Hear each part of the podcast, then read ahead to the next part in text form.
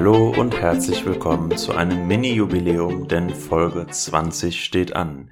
Hier ist Triologie, das Los entscheidet am Mikrofon sind Marc, Hanna und Edith. Wie funktioniert eigentlich dieser Podcast? Nach jeder Folge wird ein Los gezogen, anhand dessen der oder die Ziehende die nächste Folge gestaltet. Denn bei uns entscheidet das Los. Dabei kann das Thema nicht nur unmittelbar, sondern auch im weiten Sinne mit dem Losbegriff in Verbindung stehen. Die genaue Themenwahl obliegt jedem oder jeder selber, ebenso wie die Ausgestaltung der Folge. Da wir alle drei unterschiedliche Typen sind, ist dem Spektrum der Themen keine Grenze gesetzt. Letzte Woche war ich dran und ich hatte das Los Film und habe mich entschieden, über den Film im Dritten Reich zu erzählen, wie die gearbeitet haben, was die Ziele waren, ob es die überhaupt gab und habe einige Filme dabei noch exemplarisch vorgestellt. Hört da gerne mal rein. Und heute ist Hannah dran und sie hat das Los USA. Los geht's. Vielen Dank. Ich starte direkt mal mit einer Frage und zwar, was denkt ihr, habe ich mir für diese Woche ausgesucht? Ich denke wahrscheinlich ein aktuelles Thema, kann ich mir gut bei dir vorstellen, worüber man gut diskutieren kann in der Runde. Nur was ist die Frage? Hast du da eine Idee? Vielleicht was mit dem Faktor Race oder diesen Widersetzen zwischen Schwarzen und Weißen, vielleicht Polizeigewalt, George Floyd oder so, aber eigentlich ist das ja nicht so die Art von Themen, die du gerne machst. Oh, ja, okay, stimmt. Ich hatte vielleicht auch gedacht, die Waffe in den USA als Thema ist mhm. natürlich auch sehr ja, umstritten. Also ich glaube, wir drei haben da eine klarere Meinung dazu, aber das könnte auch gut zu dir passen, vielleicht Gewalt in Schulen. Aber auch ein sehr trauriges Thema. Eigentlich bist du eher nicht so die Traurige hier. Ja, eure Antworten zeigen auf jeden Fall schon mal, welche Assoziationen wir zu den USA haben. Ich zeige euch einfach mal ein paar Antworten auf eine Frage, die ich ein paar Freunden gestellt habe. Dann habt ihr vielleicht eine Idee, um was es in dieser Folge gehen könnte. Ich denke als erstes an Truthahn und dann in einem Zug an die Vogelgrippe, weil ich da ersten Artikel drüber gelesen habe. Und alles mögliche andere Leckere zu essen, wie Pumpkin Pie, Ähren, Mais, also so Erntedanksymbole. Äh, das Umbringen von Ureinwohnern und äh, Exzess in den USA, Geschichtsverdrängung und erzwungenes Familiendasein. So, ihr habt jetzt gerade zwei Antworten gehört, die ein wenig unterschiedlich ausgefallen sind, aber beide auf das Thema der heutigen Folge hinweisen. Habt ihr mittlerweile eine Idee, um was es geht? Ich würde sagen Thanksgiving, ne? Genau, es geht um Thanksgiving, das Fest, was in den USA gefeiert wird, sogar in naher Zukunft, wir haben jetzt Oktober. Und das findet immer im November statt. Und das ist das Thema der heutigen Folge. Das heißt, so ein bisschen hattet ihr recht, denn es ist aktuell. Es ist nicht ganz so negativ, wenn auch nicht nicht kontrovers, nennen wir es mal so. Und als kleines Schmankerl habe ich auch noch ein paar Einblicke in die Meinung von einer sehr guten Freundin von mir, die US-Amerikanerin ist. Das heißt, wir haben auch verschiedene Perspektiven auf das Thema. Was ist eure Assoziation, wenn ihr an Thanksgiving denkt? Ja, als erste Assoziation ist ja das Familienessen mit, mit den Truthahn. Es wird ja auch jedes Jahr einer vom Präsidenten begnadigt, dass das groß gefeiert wird. Ich glaube, es ist so ein bisschen wie Weihnachten, zumindest bei den äh, nicht religiösen Menschen, dass dann das ursprüngliche Fest so ein bisschen an Bedeutung verloren hat und dass es mehr so ein Familienfest geworden ist. Weil eigentlich gedenkt man ja der Ansiedlungserfolge, die durch Indigene ja ermöglicht worden ist, auch wenn sich das für die im Nachhinein nicht rentiert hat. Aber ich weiß jetzt gar nicht, inwieweit dem Zweck da wirklich geheiligt wird, weil eigentlich sind die Amerikaner auf eine Art ja schon sehr geschichtsbewusst, aber ich weiß nicht, ob das dann nicht sehr beschönigend dargestellt wird. Aber die Geschichte, die wahrscheinlich da im Hintergrund steht, die würdest du uns ja auch noch näher bringen. Ja, ich habe selber auch noch nie gefeiert. Also ich kenne das eigentlich auch eher durch den Englisch- oder Geschichtsunterricht, dass wir das durchgenommen haben. Aber auch, wie Marc schon meinte, wahrscheinlich auch sehr familiär oder mithin eins der wichtigsten Feste in den USA und von daher gemischt aus Kontroversen. Ist das eigentlich ein richtiger Feiertag da mit, wo man frei hat und alles? Ja, das ist ein Nationalfeiertag. Nice. Ich zeige euch jetzt mal die Antwort, die Elizabeth mir gegeben hat, als ich ihr die Frage gestellt habe. The first thing I think of when I think of Thanksgiving is gathering with family or friends um, and a big meal. Genau, also im Grunde auch das, was ihr gesagt habt. Es geht um Zusammenkommen. Im Mittelpunkt steht auch ein Essen. Es ist meistens ein Abendessen. Und es geht eben darum, den Tag gemeinsam mit der Familie oder mit Freunden zu feiern. Thanksgiving bedeutet auf Deutsch ja Danksagung. Und das ist in den Vereinigten Staaten ein gefeiertes Erntedankfest. Da ist mir auch beim Recherchieren aufgefallen, dass wir in Deutschland ja auch Erntedankfest feiern, Anfang Oktober, beziehungsweise zumindest in meiner Generation nicht mehr, was eigentlich schade ist, weil es ein schönes Fest ist, ein schöner Anlass. Und das wäre, wenn ich mich richtig erinnere, letzten Sonntag gewesen, weil das immer der erste Sonntag im Oktober ist. Wahnsinn. Kleiner Fun-Fact am Rande. Aber die Sache ist auch, Erntedankfest ist ein sehr christliches Fest. Genau. Und deshalb ist das wahrscheinlich nochmal so in die ältere Generation gerutscht, wie du meintest. Genau. Andererseits sind ja eigentlich fast alle Feiertage, die wir haben, christliche Feste, ne? Wenn man jetzt mal den Tag der deutschen Einheit und den Tag der Arbeit rausnimmt, ist alles andere christlich. Ja, das ist richtig. Und ich weiß nicht, ob ihr das wusstet, aber Thanksgiving wird tatsächlich nicht nur in den USA, sondern auch in Kanada gefeiert. Aber in Kanada ist es am zweiten Montag im Oktober, also das müsste jetzt der zehnte, wenn wir aufnehmen, ist das übermorgen sein. Und in den USA ist es immer der vierte Donnerstag im November. Thanksgiving ist in den USA ein Nationalfeiertag, der gesellschaftlich sehr tief verwurzelt ist und für viele Familien sogar bedeutender ist als Weihnachten. Das hatte Mark, glaube ich, auch schon gesagt oder Edith. Und als das wichtigste Familienfest im Jahr gilt. Thanksgiving ist der Anlass, zu dem Familien in den USA aus allen Teilen des Landes zusammenkommen, um gemeinsam und mit Freunden und Bekannten zu feiern und eine schöne Zeit zu verbringen. Schülerinnen und Studierende bekommen mehrere Tage frei und viele Arbeitnehmenden nehmen sich zusätzlich den Freitag Urlaub, um ein langes Thanksgiving-Wochenende zu verbringen. Im Mittelpunkt des Thanksgiving-Festes steht jedoch das Gedenken an eine ganz bestimmte Feier aus der Geschichte.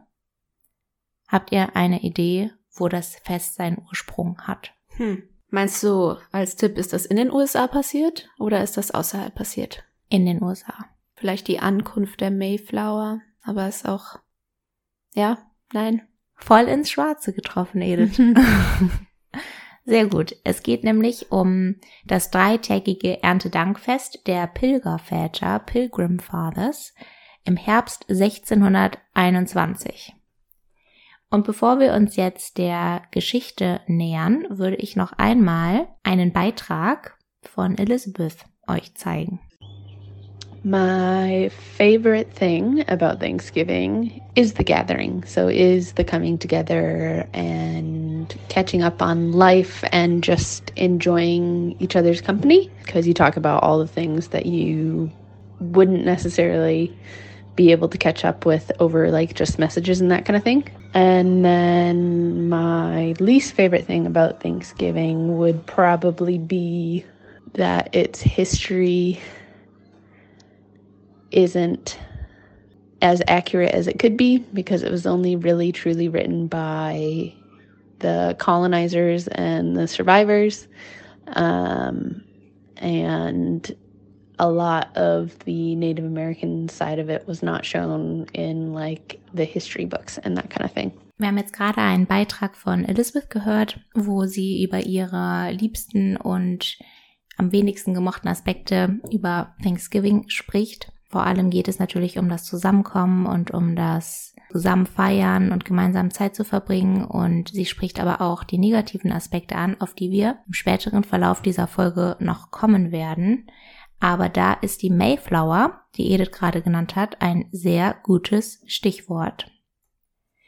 Die Tradition des Thanksgiving-Festes geht zurück auf die Pilgrim Fathers, also die Pilgerväter, die 1620 mit dem Segelschiff Mayflower von Plymouth in Südengland in die heutigen USA kamen. Sie wollten in der neuen Welt, New World, ihren Glauben frei ausleben, da sie der Kirche ihrer englischen Heimat entsagt hatten und verfolgt wurden. Die meisten Menschen an Bord waren sogenannte Separatisten, eine radikale Gruppierung innerhalb der Puritaner, die anstrebten, in der neuen Welt, den USA, religiös organisierte Siedlungen nach ihren Idealen aufzubauen.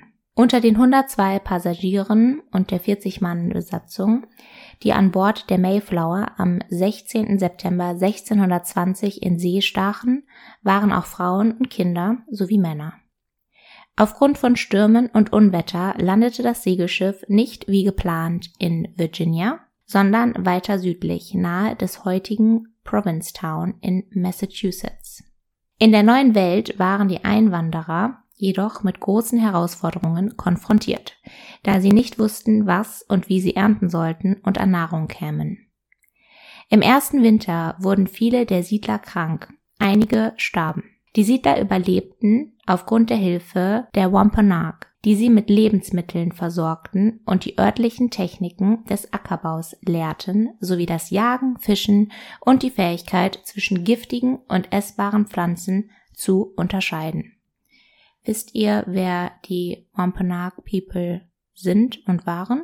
Also man kann ja nur vermuten, dass das Ureinwohner sind, aber mehr weiß ich leider nichts darüber. Genau, die Wampanoag, ich hoffe, ich spreche das richtig aus, aber ich habe mir extra nochmal eine Sequenz angehört und ich glaube, so wird es ausgesprochen, sind eine von vielen Nationen von Menschen in Nordamerika, weit vor der Ankunft der europäischen Siedler und sie bestehen noch heute. Der Name Wampanoag bedeutet People of the First Light, also Menschen des ersten Lichts. Im 17. Jahrhundert lebten ca. 40.000 Menschen in den 67 Dörfern, die die Wampanoag-Nation bildeten. Als Dank luden die Siedler die Native People der Wampanoag Nation zu einem Festmahl, einem Erntedankfest ein, bei dem drei Tage gemeinsam gegessen und gefeiert wurde. Der genaue Zeitpunkt lässt sich nicht ermitteln, aber es fand zwischen dem 21. September und dem 9. November 1621 statt. So entstand das erste Thanksgiving. Jetzt muss man hier dazu sagen, dass es wohl vorher auch schon ein Thanksgiving gab. Also wie immer bei solchen geschichtlichen Erzählungen ist es nicht ganz konkret, aber das wird zumindest heutzutage in den USA als das erste Thanksgiving zelebriert und erinnert. Der erste US-Präsident George Washington rief als erster zu einem Thanksgiving in den Vereinigten Staaten auf, um die neu gewonnene Unabhängigkeit der USA vom britischen Königshaus nach der US-amerikanischen Revolution in Form eines Erntedankfests zu zelebrieren. Ein festes Datum gab es ab 1863, als der 16. US-Präsident Abraham Lincoln entschied, Thanksgiving solle künftig jedes Jahr am letzten Donnerstag im November stattfinden. Während des Zweiten Weltkriegs wurde wieder über das Datum diskutiert und 1941 erklärte Präsident Roosevelt Thanksgiving zum Nationalfeiertag, der auf den vierten Donnerstag im November fällt. Was sind eure ersten Gedanken, wenn ihr jetzt hört, wie Thanksgiving als Fest entstanden ist? Ja, hört sich ja erstmal schön an, so von den Ursprüngen. Ich glaube auch gerade, dass die USA als junge Nation irgendwie nach so einem Gründungsmythos sucht oder nach so Sachen, die irgendwie die Nation festigen, weil es ist ja auch ein Einwandererland. Und dass man dann so viel später, bei dem Ereignis, wo man ja nicht mal genau weiß, wann es ungefähr so, also konkreter stattfand, dass man dann so in zwei Wellen das als großen Nationalfeiertag so festnimmt und wo ja eigentlich nur eine ganz kleine Gruppe von Menschen dabei war, um irgendwie dadurch so ein kollektives Fest aber zu schaffen, ist eigentlich schon sehr interessant. Da wäre auch die Frage, bevor Lincoln das festgelegt hat, inwieweit das davor schon gefeiert wurde oder ob das zwischendurch dann eingeschlafen ist, um das so nachverfolgen zu können. Das ist wahrscheinlich auch in dem Sinne interessant, weil ich auch so das Gefühl habe, man kann daraus sehr positive, ja, irgendwie Bilanzen ziehen und auch negative im Sinne, dass man oberflächlich das Gefühl hat, es ist ein Fest, was jetzt irgendwie sehr von Weißen geführt wird, aber die USA ist ja nicht weiß. Mhm. Und das ist, glaube ich, etwas, was dann auch trügt, ne? Weil viele Menschen, amerikanische Familien, die aber Latino-Background haben, die schwarz sind und so weiter, die feiern das ja wahrscheinlich auch mit. Ich glaube vor allem, weil das ja auch nochmal so ein, so ein großer Feiertag ist, so ein wichtiger Feiertag ist. Und deshalb trügt der Schein wahrscheinlich, weil was mir dann zuerst als Kritik eingefallen ist, ist, oh ja, okay, das ist ja irgendwie ein Fest, was sich so Weiße genommen haben und wo Weiße auch die Geschichte dadurch verändern und sie sich so schön reden. Ach ja, wir haben damals ja mit UreinwohnerInnen das gefeiert und verdrängen dadurch alles, was danach passiert ist mit den wahren First Americans. Und das ist ja etwas, was sehr kritisch ist, was sehr schwierig ist, weil ich weiß nicht, wie viel Bewusstsein dahinter steckt. Das war auch etwas, was zum Beispiel jetzt in unserem Institut in Englisch ein sehr, sehr langer Kampf geführt wurde, weil bei uns der Columbus Day sehr lange gefeiert wurde. Also ich glaube sogar noch, als ich eingeschrieben worden bin, wurde das gefeiert und das war auch super kritisch, weil sehr viele sich im englischen Institut darüber aufgeregt haben. Man kann ja doch nicht diesen Tag Columbus Day nennen und dann feiern, wie er in Anführungsstrichen Amerika entdeckt hat. Ähnlich finde ich das mit Thanksgiving. Es ist halt kompliziert und das hat ja auch deine Freundin gesagt das, was in den Hintergrund oder so ein bisschen immer der bittere Beigeschmack da ist, ist, welche Folgen eingetreten sind für die First Americans, die First Natives so. Und das ist, glaube ich, etwas Schwieriges. Allerdings denke ich auch, dass Thanksgiving, wie gesagt, viele Menschen zusammenbringen kann, zu was Gutem führen kann. Wobei es in erster Linie jetzt eher erstmal, ohne weitere Informationen, aber erstmal ja wertschätzend gegenüber den Indigenen klingt, weil man irgendwie dieses Zusammenkommen feiert, nachdem die die Siedler gerettet haben. Das heißt, im Gegensatz zu irgendwelchen ähm, ja, stereotypen Darstellungen von indigenen Völkern als wilde oder unzivilisiert, wird da schon gewissermaßen das Miteinander gefeiert. Ja, es ist nur viel eher so dieses Familienfest geworden. Das ist natürlich auch etwas, was ich nicht weiß. Ist, inwieweit feiert man dann vielleicht auch heute noch mit indigenen Menschen so etwas zusammen? Oder ist das etwas rein Privates geworden, was nur so hinter verschlossenen Türen passiert und dann trifft sich, keine Ahnung, die und die Familie und die Familie und die Freunde und dieser Freundeskreis, aber macht das dann nur noch als die Nachkommen, die danach gekommen sind, nach den First Nations? Das ist so die Frage. Ihr habt beide auf jeden Fall sehr interessante Punkte angesprochen. Ich finde es auch spannend, dass du, Edith, beispielsweise das mit der Mayflower wusstest, weil vielleicht als kurzer Exkurs, ich hätte all das nicht gewusst. Ich wusste das nur, weil ich in der zehnten Klasse einen Auslandsaufenthalt in den USA hatte. Mhm. Und da hatten wir ja auch American History als Fach. Und da haben wir das komplett durchgenommen. Also wie die Settlers nach USA kamen, dann auch den Puritanismus auf Deutsch, glaube ich, ne? Das genau. Und ja, genau. Das war eben ein ganz zentraler Bestandteil von diesem Fach. Aber zum Beispiel in deutscher Geschichte hatten wir das kein einziges Mal, zumindest nicht, dass ich mich erinnern könnte, weil es eben US-amerikanische Geschichte ist. Und deswegen finde ich es auch interessant, dass du dich damit, zumindest so wie es wirkt, äh, einigermaßen gut auskennt. Hattet ihr das in der Schule in Ecuador oder hast du dich selbst damit beschäftigt? Ah, nee, das hatten wir tatsächlich in der Schule in Ecuador und, und ich habe das natürlich auch jetzt in meinem Studium viel gemacht durch das Institut. Du hattest das auch nicht in der Schule, oder? Doch, in Englisch hatten wir das. Ah, okay. Ja, nee, Oder vielleicht hast du es genau dann verpasst, als du in deinem Auslandsaufenthalt warst. Das kann natürlich auch sein. Das kann auch sein, ja. Wobei wir da immer eher dann Literatur durchgenommen haben oder so. Aber könnte ich mal nachfragen, ob die das hatten. Nee, ich meine, bei uns war das auch früher. Siebte, achte irgendwann. Okay, gut. Vielleicht habe ich es auch vergessen. Zumindest ist es nicht in meinem Bewusstsein, dass wir das durchgenommen hätten. Mhm. Aber das bringt mich dazu, noch einmal etwas einzuspielen, denn das, was du gesagt hast, Edith, passt auch zu dem, was Elizabeth gesagt hat. Well, for me, I only knew that Thanksgiving was a US specific holiday up until three years ago. And that's when I found out that Canada had its own Thanksgiving. But I think the very bigoted mindset of the US uh, and being only able to see ourselves, we don't look into other cultures, um, traditions, and that kind of thing. So for me and my new mindset, it's not just a US thing, it is also a Canadian thing, but I don't know the Canadian history as well. I believe it is on par with the US Thanksgiving kind of history. But for a very long time, I was very solely thinking that it was only the US that had a Thanksgiving. So only a recent change. Ich finde, das passt deshalb ganz gut zu dem, was du sagtest in Bezug auf, wie das Fest heute gefeiert wird und ob überhaupt den Leuten bewusst ist, wo das herkommt und was der Hintergrund von diesem Fest ist, weil, wie man vielleicht merkt, ist sie als US-Amerikanerin doch recht US-kritisch und sie betont sehr oft, auch wenn wir miteinander sprechen, dass ein Charakteristikum der USA, das war tatsächlich auch eine Überlegung von mir als Thema zu benutzen. Es ist aber sehr abstrakt, deswegen habe ich mich dann doch dagegen entschieden. Dieses Mindset ist, dass sie sehr auf sich zentriert sind und America sich, first. Genau, America first. Und dass sie sich eben wenig mit anderen Kulturen auseinandersetzen und wenig über den Tellerrand hinausschauen. Ich werde auch nie vergessen, das ist vielleicht eine ganz lustige, aber auch ein bisschen erschreckende Anekdote, als ich dort in der Schule war und wir im Kunstunterricht einfach ein bisschen gequatscht haben und mich dann ein paar von meinen Mitschülern ausgefragt haben, ja, wie es so in Deutschland ist und sie dann weder wussten, wo Deutschland ist, also ansatzweise, noch ansatzweise, wie groß Deutschland ist. Also sie konnten die Größe von Deutschland überhaupt nicht einschätzen und sie hatten auch keine Ahnung, wo auf der Karte Europa war.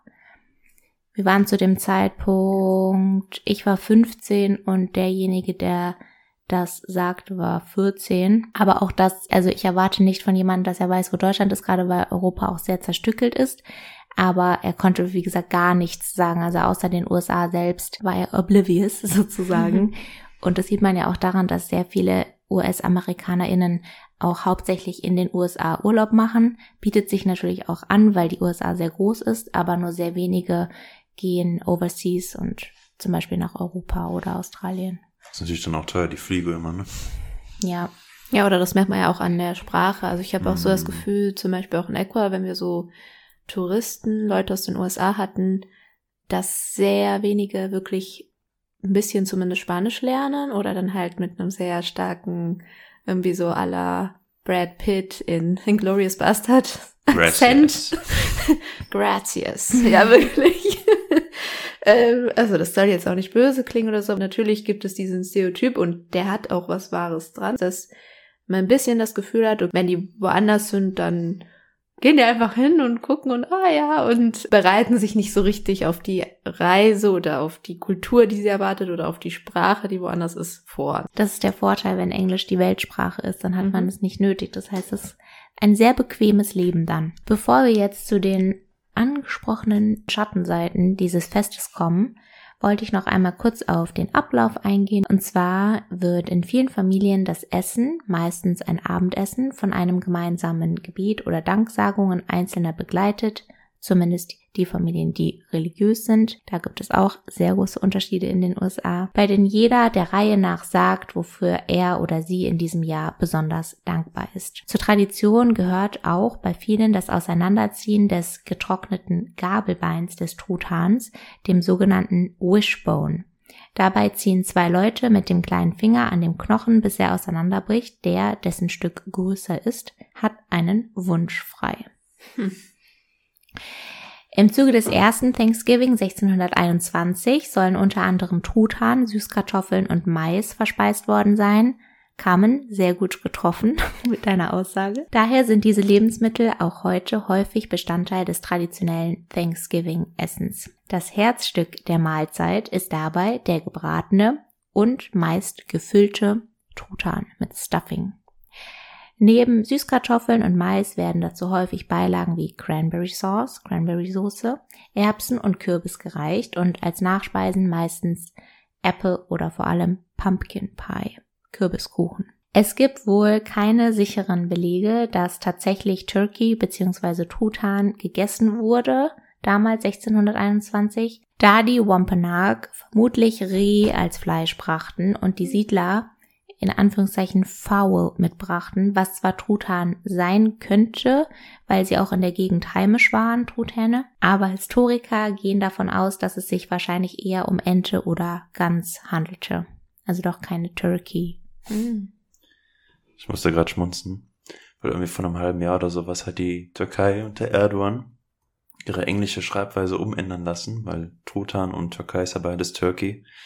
Und die Türkei wollte nicht mit einem Truthahn so oft assoziiert werden, weil der vermutlich in den USA bekannter ist als die Türkei. Und deshalb haben die jetzt ihre Schreibweise minimal Türkei oder so irgendwie geändert mit einem I dran oder so. Fiel mir nur gerade ein. Unnützes Wissen. Könnt ihr euch denn vorstellen, warum Truthahn dann doch genutzt wurde als Hauptbestandteil von dem Essen? Das ist schön fett, da werden ja alle von satt. Ja, das denke ich auch. Also ich weiß nicht, ob es sowas Industrielles sein könnte. Das ist so, ah, den Kapitalismus angeht. Wir züchten einfach ganz viele Truthähne. Ein Truthahn macht eine Familie satt. Aber hat das was anderes? Im 19. Jahrhundert wurde Truthahn zu einem beliebten Gericht für solche Anlässe. Dafür gab es mehrere Gründe. Zunächst waren sie recht häufig und auf Farmen fast immer zum Schlachten verfügbar, da sie anders als Kühe und Hühner ausschließlich für ihr Fleisch gezüchtet bzw. gehalten wurden. Auch war ein Truthahn gewöhnlich groß genug, um eine Familie zu versorgen und zu sättigen. Also habt ihr auch hier wieder ins Schwarze getroffen. Denn es war einfach praktikabel. Die waren sowieso heimisch, es gab sehr viele und man hat sie nicht für andere Sachen wie bei Kühen, Milch oder bei Hühnern Eier gebraucht. Aber auch sehr interessant. Habt ihr das denn schon mal gegessen? Also du bist ja Vegetarierin, Hanna, aber hast du das vielleicht früher, ich weiß nicht, seit wann du das bist? Ich habe das Oder damals, als ich das Thanksgiving miterlebt habe, nicht gegessen, weil ich da schon Vegetarier war. Mhm. Also schon seit ich elf bin, deswegen habe ich das nicht gegessen, aber den Rest, also die Soßen, Pumpkin Pie, den mache ich auch seitdem selbst sehr Mhm. gerne. Das habe ich auch sozusagen mitgenommen von dort. Dann gibt es dort immer bei meiner Gastfamilie sogenannte Deviled Eggs. Ich weiß nicht, ob ihr die kennt. Das Nee. sind quasi hart gekochte Eier, aber aus dem Eigelb hat man noch so eine andere Art Füllung gemacht und die füllt man dann in dieses entstandene Loch rein. Und das ist sehr lecker. Ich weiß gar nicht, was da noch mit drin ist. Irgendeine Art vielleicht Mayo oder irgendwie Joghurtmäßiges und dann Cool. aber die anderen haben Turkey gegessen, aber ich selbst weiß nicht. Ich weiß nur, dass von denjenigen, die Turkey essen oder schon mal Turkey gegessen haben, dass es jetzt nicht besonders Mhm. ist. Also ich denke mal, es ist ähnlich wie jetzt Geflügel Ja. generell. Also das, also Turkey habe ich auch schon gegessen, aber jetzt nicht so in dem Fest oder so oder so zubereitet. Aber man sagt doch immer, dass das Fleisch von einem Truthahn was faseriger ist, noch mehr als Mhm. Hühnerfleisch und so härter, würde ich jetzt sagen. Das ist Schweinefleisch, Hühnerfleisch, so eine Mischung mhm. wie von der Konsistenz. Aber ja, auch jetzt nicht so, wo man denkt, oh, ne, Ja, das ist was krasses. ja. ja. Thanksgiving to me means that it's a time to come together when usually the weather is cold and nasty and be together with your family. Um, or if it's not with your family, it's with your close friends and your other loved ones. And you kind of share in each other's happiness um, or sorrow. It's kind of whatever. You share in each other's company and it also is kind of a time of reflection as well. I mean, the name itself, Thanksgiving, you know, to give thanks is a big part that is pushed a lot. So I think a lot of the time it's also a time of reflection and just thinking about what you're grateful for in life, at least for me. Jetzt haben wir viele positive Dinge gehört, den Ablauf, was zelebriert wird und das war auch meine Wahrnehmung, als ich dort war, dass es wirklich darum geht, dieses große Familienfest gemeinsam zu feiern und gemeinsam Zeit zu verbringen. Und wie ich schon anfangs sagte, gibt es natürlich einige Kontroversen. Wir hatten das schon angesprochen. Thanksgiving ist natürlich auch in einer Zeit entstanden, die durchaus problematische Konsequenzen hat und hatte. Und darauf will ich jetzt eingehen, denn das Thanksgiving-Fest ist durchaus kontrovers, weil die Beziehung zwischen den Native Americans bzw. den indigenen Völkern, die damals dort lebten, und den Siedlern vereinfacht, verharmlosend und verzerrend dargestellt wird.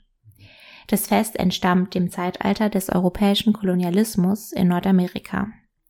Das friedliche Zusammenleben und Zusammenarbeiten entspricht kaum der Realität. Denn die Angehörigen der Wampanoag wurden später durch von den Siedlern eingeschleppte Krankheiten und Kriege stark dezimiert.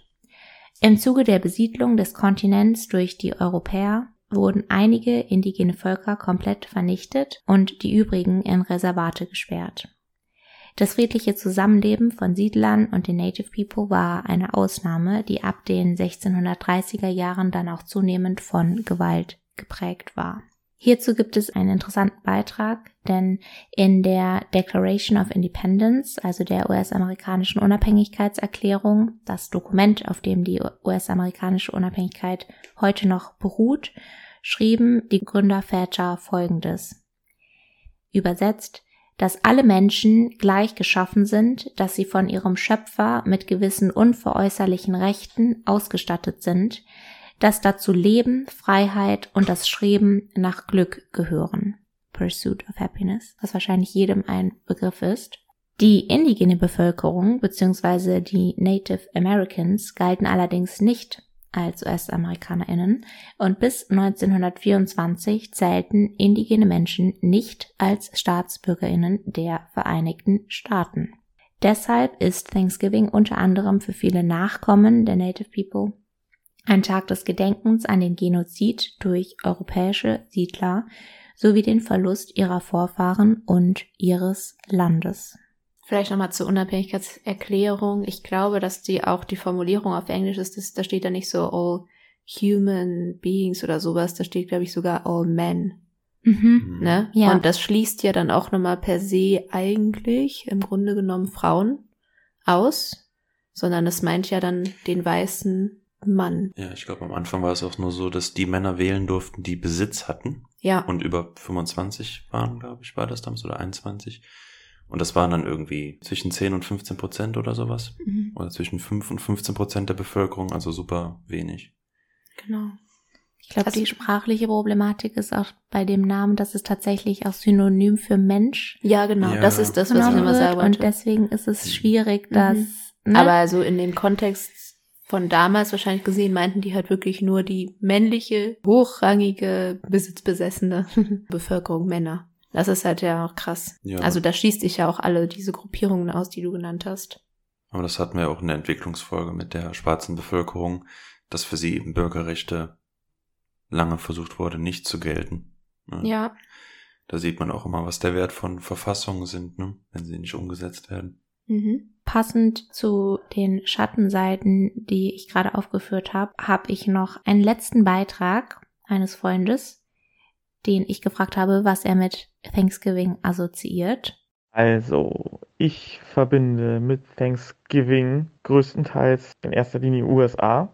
Also es ist etwas sehr US-spezifisches. Dann natürlich, es ist ein Familienfest. Meistens wird Truthahn gegessen. Es gibt diesen sehr speziellen Brauch, dass der US-Präsident am Thanksgiving Truthähne begnadigt. Und irgendwie historisch, glaube ich, ist es so eine Mischung aus einem Erntedankfest und meine, es hat auch irgendeinen Kontext von wegen das friedliche Zusammensitzen zwischen äh, ersten Siedlern und indigener Bevölkerung, aber es kann auch sein, dass es halt ein ziemlich fragwürdiger Narrativ ist, der so gesehen werden will, sage ich mal. Aber ja, deswegen, ansonsten verbinde ich halt nicht viel mit Thanksgiving. Ich selbst habe es halt nie gefeiert beispielsweise und kenne es auch nur meistens aus, aus der Popkultur. Mit Ergänzung die Antwort mit fragwürdigem Narrativ, dass die Vorstellung von friedlichen Zusammensein zwischen ersten Siedlern und indigener Bevölkerung extrem revisionistisch ist und die Verbrechen des Kolonialismus verschleiert. Das waren die Assoziationen von verschiedenen Freunden und Familie. Und jetzt würde mich interessieren, wie ihr das abschließend beurteilt, denn nicht nur Thanksgiving ist ja ein Beispiel für ein Fest, bei dem die Geschichte dahinter vergessen, vernachlässigt wird. Und es ist ja auch bei Festen, die wir feiern, beispielsweise so, dass die wenigsten nur noch wissen, was wir im eigentlichen Sinne feiern. Und ist das okay, dass sowas in Vergessenheit gerät und dass die positiven Aspekte dieses Festes überwiegen, das Zusammenkommen, dass man sich besinnt, reflektiert. Es ist wichtig, dass die Erinnerungskultur dafür sorgt, dass das nicht vergessen wird, dass das Teil von Schulen sein sollte. Das passt auch zu dem, was du gesagt hast, Edith, weil ich auch gelesen habe, dass in einer Studie von 2019, meine ich, gezeigt werden konnte, dass in der Mehrheit von öffentlichen Schulen in einigen Staaten das gar nicht Teil des Unterrichts ist. Das heißt, das spielt auch darauf an, was du sagtest mit Bewusstsein, dass viele Menschen sich dem vielleicht gar nicht bewusst sind in den USA, was das für eine Geschichte hat, das Fest. Und so geht es uns ja mit einigen Festen, die wir heutzutage noch feiern. Mhm. Was denkt ihr? Ist aber die Frage, ob diese anderen Feste diese historische Problematik haben. Ne? Also wenn man jetzt Weihnachten nicht mehr mit dem christlichen Hintergrund feiert, ist es irgendwie mehr zu verschmerzen, weil bei dem Thanksgiving jetzt klingt das im ersten Moment alles schön. Also selbst wenn man es umgestaltet als Familienfest, ist es nett. Und eigentlich könnte man aus dieser Komponente mit der Kooperation oder den gemeinsamen Feiern was machen mit den Indigenen. Aber eigentlich wiegt ja dann das, was danach folgt, so schwer, dass ich nicht weiß, ob man dieses Fest dann überhaupt angemessen so feiern kann, ohne beigefügt die gesamte problematische Geschichte oder dieses, das Verhalten oder der Umgang mit den indigenen Völkern, ohne das mit reinzubringen. Mhm. Weil dann geht da schon viel verloren. Ist nur die Frage, wenn man das macht, kann so ein Fest dann überhaupt noch so ein fröhliches Fest sein oder ist es dann wirklich eine Art Erinnerungstag, Gedenktag? Das können natürlich Feiertage ja auch sein, aber dann wird es nicht diese super positive Bedeutung als wichtigster US-Feiertag sein, den es jetzt hat, wo alle dann zusammenkommen und man Familie feiert. Das ist dann schwierig. Ich sehe eine ähnliche Problematik wie Marc darin und ich habe mir mal Gedanken über unsere Festtage oder Feiertage gemacht, wenn ich jetzt an Ostern gedacht habe mit deiner, oh, jetzt klingt das doof, mit deiner Deko. okay. Ich habe Alljahresdeko. ja, ist bei mir auch so. Bei mir wurde auch erst vor kurzem der Osterstrauß abmontiert. Ähm, Man beachte aber die Kastanien und die Blätter. Genau. Das weist darauf hin. Naja, aber wenn ich dran denke, Ostern ist ja auch ein Fest, an dem Jesus vorher gekreuzigt wurde und danach wieder aufersteht.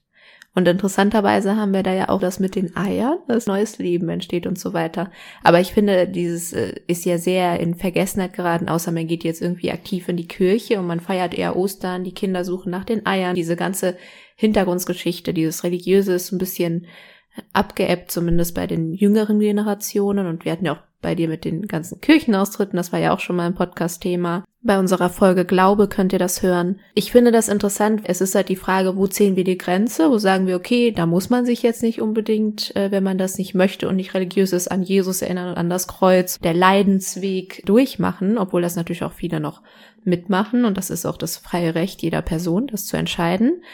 Aber ich sehe auch eine ähnliche Problematik bei dem Thanksgiving-Fest. Ich finde, es ist schön, dass man das feiert. Man sollte sich dessen aber bewusst sein und noch schlimmer ist es, wenn das aus dem Curriculum gestrichen wird, dass man das halt gar nicht mehr so durchnimmt in den Schulen und gar nicht weiß, warum gibt es dieses Fest und was ist damals danach alles passiert, welche Konsequenzen sind für Personen eingetreten, die wirklich zu Minderheiten geworden sind, weil sie ausgerottet worden sind in großen Teilen, wie du schon gesagt hattest. Und ähnlich habe ich auch drüber nachgedacht, als ich mit euch die Folge Völker gemacht habe, wo es auch um den Australia Day ging und wo viele Menschen Petitionen unterschreiben, dass der nicht mehr gefeiert wird oder dass er zumindest umgeändert wird, weil man feiert ja da auch die Eroberung eines Kontinentes, die Entdeckung in Anführungsstrichen eines Kontinentes, die Unterdrückung eines Volkes, was es bis heute noch gibt, das älteste noch fortbestehende Ureinwohnervolk der Welt oder eines der ältesten, aber fast das älteste. Und wo aber das Problem dahinter steckt,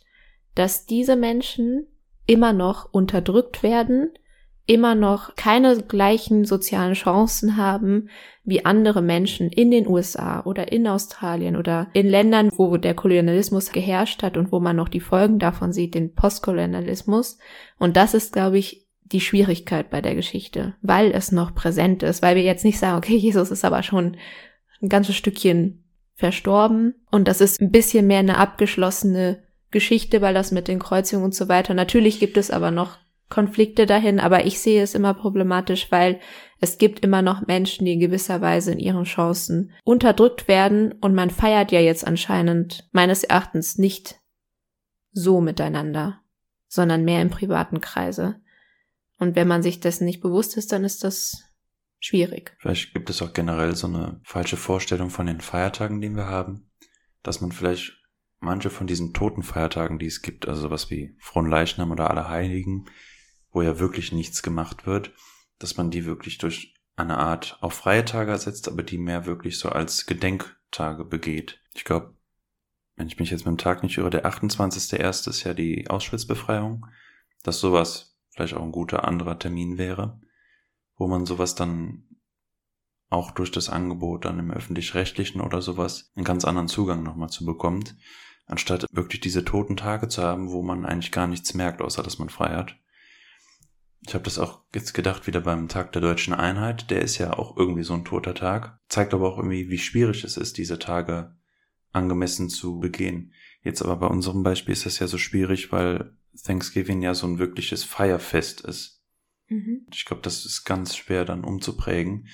Vielleicht auch wirklich, weil diese Institutionen, viele Institutionen, die wir haben, die begeht man ja vollkommen losgelöst von ihrem ursprünglichen Ereignis. Also sei es ja. Redewendung, sei es aber auch Begrüßungsmechanismen in der Gesellschaft oder eben vor allem Feiertage, die gar nichts mehr oder sehr rudimentär nur noch was mit ihren Ursprüngen zu tun haben und ihre eigentliche Sinnesbedeutung für die Leute, die das feiern, hat sich dann vollkommen geändert das macht es auch nochmal schwierig, sowas umzuprägen. Was ja natürlich schön ist und was ich jetzt auch nicht sagen muss, das soll man jetzt gar nicht mehr machen oder das sollte man gar nicht mehr feiern. Das ist jetzt nicht meine Meinung hier, sondern was deine Freundin Elisabeth gesagt hat, ist ja auch, dass man sehr viel reflektiert und drüber nachdenkt, wofür man dankbar ist. Und ich finde, das ist auch gut, also dass dieses Beisammensein gibt in den USA, weil nochmal so abseits ein Thema davon ist, wie wenig Feiertage und wie wenig Urlaub es in den USA wirklich gibt, was ich total unmenschlich finde und nicht fördernd und nicht gut ist, dass es eine der wenigen Möglichkeiten gibt, sich endlich mal wieder mit der Familie einzubefinden. Es ist halt nur die Frage, okay, zu welchem Anlass? Das ist die große Schwierigkeit dahinter, aber ich finde es gut, dass es diese Möglichkeit gibt und dass die Menschen sich finden können und dass sie über Sachen reflektieren, aber oft wird ja über etwas reflektiert, so ich bin dankbar, dass ich eine so tolle Familie habe, die mich unterstützt oder dass ich jetzt diesen, diesen, keine Ahnung, diesen neue Jobangebot bekommen habe und so. Und es ist ein sehr personalisiertes Danken. Manche sagen vielleicht auch, ich bin dankbar, dass die und die Rechte zurückerlangt wurden oder in den USA ist es eher andersrum gerade im Kurs, aber dass es sich eher so ganz losgelöst hat, habe ich auch so ein bisschen das Gefühl, dass deine Freundin das auch thematisiert hat, dass es sich teilweise wirklich loslöst von dieser Entstehungsgeschichte. Es ist halt die Frage, ist das falsch? Es ist falsch, wenn die Unterdrückung noch stattfindet. Und das ist meine Meinung. Oder man sollte das zumindest dann mit einbeziehen oder in den Schulen lehren. Ja, ich habe mich auch gefragt, ob die Alternative, dass das Fest beispielsweise nicht gäbe, jetzt besser wäre. Und das denke ich nicht, mhm. weil selbst wenn sich die Bedeutung ändert, hat es im Großen und Ganzen eher einen positiven Effekt. Mhm. Das glaube ich generell bei den meisten Feiertagen, weil man irgendwie doch, auch wenn es heutzutage während der Weihnachtszeit heißt, ach, das ist vielleicht heuchlerisch, dass es eine besinnliche Zeit ist, weil Konsumwahn etc., finde ich dennoch, das ist zumindest mein persönlicher Eindruck, dass es trotzdem eine besinnliche Zeit ist. Allein wegen der Jahreszeit und dem Gedanken an die Familie und der gemeinsamen Zeit oder man muss es ja nicht mit der Familie feiern, aber wenn man kann und möchte eben mit Personen, die einem nahestehen. Von daher glaube ich, dass der Mehrwert schon da ist, aber dass es eben auch gleichzeitig wichtig ist und vielleicht daher auch angemessen die Tatsache, dass es diesen Feiertag gibt, zu nutzen, um aufzuklären. Also um dafür zu sorgen, dass die Erinnerungskultur besteht und dass darauf aufmerksam gemacht wird, hey, das hat diesen Ursprung und dadurch Awareness zu schaffen und darauf aufmerksam zu machen, was die Geschichte dahinter ist, weil ich denke, es ist auch falsch, den Menschen die Möglichkeit abzusprechen, das Fest zu feiern, mhm. weil es an sich auch ein schönes Fest ist. Ja, das Nur, stimmt. dass man nicht ja so oblivious, also so das blind feiert. ignorant, genau, genau, genau. Was man dem wohl zugute halten kann, ist ja, dass man nicht die Zerstörung irgendwie der indigenen Kultur feiert, sondern ja eigentlich noch etwas, was davor stattgefunden hat. Also da noch diese Übereinkunft, diese Kooperation, dieses Miteinander, dieses Zusammen und halt, dass die Vernichtung dieses indigenen Volkes, die Wampanoag. Wampanoag, dass es mit dem Wampanoag zusammen begangen wurde und dass der genozitäre Charakter erst danach folgte. Dass man das dann vielleicht so Mhm. trennen kann, zumindest in der Form, dass man dieses Fest so überhaupt begehen kann, als es dann vielleicht bei anderen Ereignissen der Fall wäre. Ich finde es vielleicht dann auch ganz schön, wenn zum Beispiel neben dieser Begnadigung des Truthahns vom Präsidenten her irgendwie was anderes von der Regierung stattfindet. Das kann ja auch sein, dass es das schon gibt, aber sowas wie Förderprogramme, wo mehr geguckt wird bei zum Beispiel Haushalten, wo es, wo es schwierig ist, weil es gibt ja immer noch indigene Bevölkerung in den USA. Es gibt viele unterschiedliche Gruppierungen. Aber natürlich gibt es auch viele Probleme, die damit einhergehen. Das hatten wir ja auch in Australien mit dem Alkohol- und Drogenmissbrauch und den Chancen für Bildung und so weiter. Wenn man da zum Beispiel an Thanksgiving das wirklich nutzen könnte, um Projekte ins Leben zu bringen und mehr Zusammenarbeit zu sorgen, dass die Regierung sich da wirklich mal hinstellt und Verantwortung übernimmt. Das wäre was Cooles. Vielleicht gibt es das ja auch. Das stimmt. Wobei bei dem Thema wirklich ein ganz, ganz komplexes Feld aufgerissen wird, weil es da ja auch darum geht, irgendwie, was sind die Bedürfnisse von jeder Gruppe und nicht Ja. jedes indigene Volk ist gleich und nicht jedes möchte gleich integriert werden oder überhaupt und was bedeutet Bildung, welche Art Bildung, Mhm. ne? Also das ist so ein riesiges, ganz, ganz komplexes Feld. Aber ich verstehe komplett, was du meinst und ich danke euch sehr, dass ihr zugehört habt. Ich hoffe, euch hat die Folge gefallen. Tatsächlich ist es mir sehr, sehr schwer gefallen. Ich glaube, Marc und ich hätten sehr gut tauschen können. er hätte USA, genau, ich den Film, er die USA, weil ich tatsächlich über sehr viele verschiedene Sachen nachgedacht habe. Ich meine, es bietet sich sehr, sehr, sehr viel an, was man machen könnte. Es war mir aber alles zu groß in Mhm. dem Sinne. Ich finde gerade die politischen Sachen, die auch gerade abgehen, ich wollte das irgendwie nicht. Es ist gerade sowieso alles sehr schwierig und ja, Negativ, ne? Genau, Also und dann Zeit. bin ich auf das Fest gekommen und das ist auch wirklich etwas, was ich auch in Deutschland immer wieder bemerke, dass ich nicht weiß, wie ich damit umgehen soll. Auch für mich persönlich, dass ich Weihnachten beispielsweise total toll finde, aber den eigentlichen Gedanken von Weihnachten ja gar nicht feiere. Ich gehe auch nicht in die Kirche und wie man mit diesen Feiertagen umgehen sollte, ob man irgendwann neue Feiertage hat, gerade wenn sich auch die Konfessionen in Deutschland immer mehr verändern, was sie werden, ist ja jetzt schon so ähm, der Glaube, die Religion. Da bin ich gespannt, wie sich das noch so entwickeln wird in den nächsten Jahren, Jahrzehnten. Vielen Dank für die tolle Folge. Ich fand das Dankeschön. auch sehr überraschend. Das gar nicht erwartet, war aber auch sehr cool, weil wir auch nochmal die Eindrücke auch von deiner Familie, Freundinnen hatten. Das war eigentlich, glaube ich, ganz schön abwechslungsreich. Und es hat sehr viel Spaß gemacht, dir zuzuhören. Vielen Dank. Die Los-Tombola steht an. Hoffen wir auf ein günstigeres Los für Hannah. Es ist. Ein blauer Zettel von Edith, Aha. Aufklärung. hm, Uff. Bitte nicht zu deep. Willst du tauschen? Tja, ich würde sagen, dann wird nächstes Mal den Eltern sehr viel Arbeit weggenommen. Nächstes Mal komme ich mit Stefanie Stahl. ja. Nee, Oder ich bin, Adorno. Genau, ich bin gespannt. Es ist ja auch wieder ein Begriff, den man vielseitig verwenden kann. Das ist ja das Schöne. Und ich würde sagen, jetzt kommen wir zu einem sehr coolen Teil dieser Folge. Jetzt kommen wir zu unserer Rubrik. Die Frage der Woche. Nehmen wir mal an, ihr könntet ein ausgestorbenes Tier oder ein von der Aussterbung bedrohtes Tier retten und oder wiederbeleben. Welches würdet ihr wiederbeleben oder schützen wollen?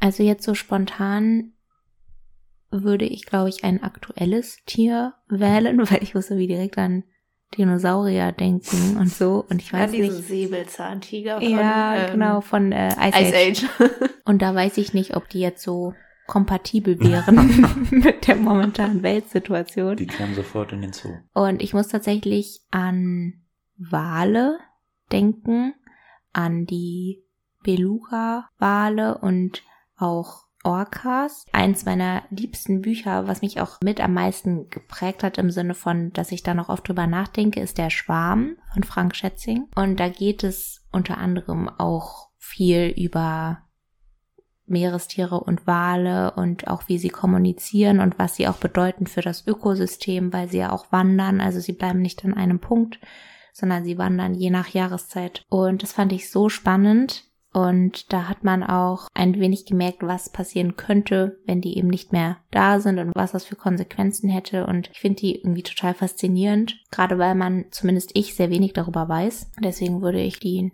nennen. Eine sehr gute Wahl, finde ich. Haha. genau. Und ich würde dir auch recht geben, für mich ist es, glaube ich, oder gibt es mehr Sinn, ein Tier zu nehmen, was es jetzt noch gibt. Weil ich glaube, so eins aus der Vergangenheit ist vielleicht ganz interessant. Und ich habe auch irgendwo, gab es doch auch letztens immer so diese News von wegen, dass Mammutzellen irgendwie versucht Mhm. werden, gerade so zu, wo ich so denke, ja, könnt ihr We das Geld. Könnt ihr das Geld bitte für was anderes ausgeben? Also natürlich ist das schön und pelzig und gefährlich, aber ich weiß nicht, ob das so viel bringt, vor allem wenn uns der Nordpol wegschmilzt. Aber das ist jetzt nicht so spektakulär, tatsächlich. Wahrscheinlich Bestäuber. Also ich würde, glaube ich, irgendein Tier nehmen. Und Bestäuber fallen ja ganz viele Insekten, Bienen, Schmetterlinge, Kolibris in diesem Bereich. Und viele davon sind auch, glaube ich, vom Aussterben bedroht, weil damit haben wir jetzt schon ein Riesenproblem, was die Ernte betrifft, auch wieder mit deinem Thema zu tun. Ich sterbe jetzt nicht für eine Biene, so ich, also ich finde die süß und alles, aber ich finde die sehr, sehr wichtig. Von daher würde ich das nehmen. Und du, Maya freut sich. Ja, genau. Ich habe jetzt weniger so, so weltwichtige Gründe als mehr so. Der Dodo. Hast du, willst du den Nein, echt? Warum? zwei. Der Ja, ist klein, dick und kann nichts. Was willst du mit dem Dodo?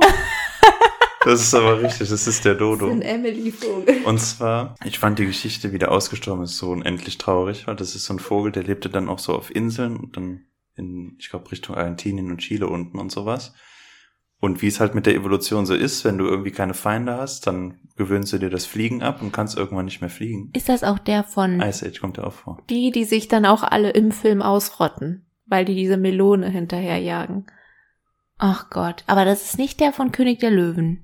Nein, nein, Nee, nein. den gibt's Den ja gibt's noch. nicht mehr. Was ist das für ein? Dodo ist so ein kleiner, so ähnlich wie eine Kiwi. Kennst du die Kiwis aus Ja, Neuseeland? so ja. ähnlich, nur nicht mit dem langen Schnabel. Also wirklich so ein, so ein dicker, wie so ein Huhn oder so ein Truthahn in klein, aber kleiner Kopf, so ein lustiger Schnabel wie eine Möwe ungefähr von der Form. Und dick. Und kaum Flügelchen. Also so, das ist der Dodo. Okay. Hast du ein Bild? Ich google gerade. Jedenfalls hatte, ist, hatte sich das Fliegen abgewöhnt über die Jahrzehnte der Fortpflanzung. und das war insofern Aber das sieht ein bisschen aus wie der aus. Sasu. Ja, der sieht ein bisschen aus wie Sasu, oder? Der ist aber schlanker, deutlich schlanker und kleiner. Ich finde, der sieht schon ein bisschen pinguinartig vom Genau, Kopf. der ist Ja, ja okay. Und dann? Jedenfalls, äh, als dann die Spanier, die Konquistadoren und alles kamen und immer auf Ja. der Insel Halt gemacht haben und Proviant brauchten, haben die halt diese dicken Vögel genommen, die dann nicht mehr wegkamen. Schlimm. Und irgendwann waren sie dann weg und es war irgendwie so, immer so traurig. Genau, und auf der anderen Seite bei noch zu bewahrenden Tieren habe ich an Tiger gedacht. Mhm, ja. Einfach weil die halt so sehr schön und edel sind und die brauchen riesige Gefilde. Also ich glaube, die Frauen haben feste Territorien und die Männer wandern umher und suchen ihr Glück bei der Fortpflanzung dann. Und die kriegen dann auch nicht so viele Kinder. Dann müssen die mal gucken auf Glück, dass sie die durchkriegen, weil wenn die klein sind, haben die natürlich auch viele Feinde. Und zum Beispiel gibt's diese ganz schönen Amurtiger im Osten Russlands. Davon gibt's auch nur noch 300 Stück. Also unglaublich wenig. Weil eigentlich, was die Rettung der Welt, oder was heißt der Welt, der Natur von Pflanzen und Tieren angeht, ist es der Natur erstmal ja egal. Weil die Natur wird sich auf alles einstellen, was kommt. Aber jetzt zum Beispiel dein Beispiel ist ja auch wichtig für uns, ja, ja. mit unserem Überleben. Deshalb wird ja überhaupt so viel Klimaschutz gemacht, nicht weil die Natur jetzt so wichtig ist, sondern weil es unser eigenes Überleben immer weiter erschweren wird. Ja, und auch das von anderen Tieren, die sind ja so wichtig, ne? Mhm. Oder Pflanzenarten, weil ohne die gäbe es auch nicht, das ist ja so Mhm. krass. Genau. Weißt du, was ich jetzt lustig finde? Ich finde, wir haben so den Wal, eine Biene, ein Kolibri, ein Dodo und ein Tiger. Das klingt irgendwie wie so ein Disney-Film. Der Mhm. nächste Disney-Film, die besten Ja. Friends ever. Ja. Ich glaube, wir haben alle Ziele erreicht. Der Dodo wurde erraten. Das ist so der Spaßvogel vom Film dann. Gut. Das war Die Frage der Woche. Bevor wir zum handelsüblichen Gedöns kommen, eine kleine Ankündigung. Wir hatten ja im Vorfeld des Sommers angekündigt, dass wir unsere Frequenz auf alle vier Wochen erweitern und wollten jetzt nochmal sondieren, wie wir das handhaben und wir haben uns entschieden, das aber beizubehalten, weil ihr wisst es, mit steigenden Nebenkosten und fortlaufendem Alter steigen auch die Verpflichtungen im Leben, die Jobs, die man hat und, und, und. Und damit das Ganze für uns ein Hobby bleibt, werden wir halt weiterhin alle vier Wochen aufnehmen, damit uns der Spaß und euch die Freude beim Zuhören nicht verdorben wird.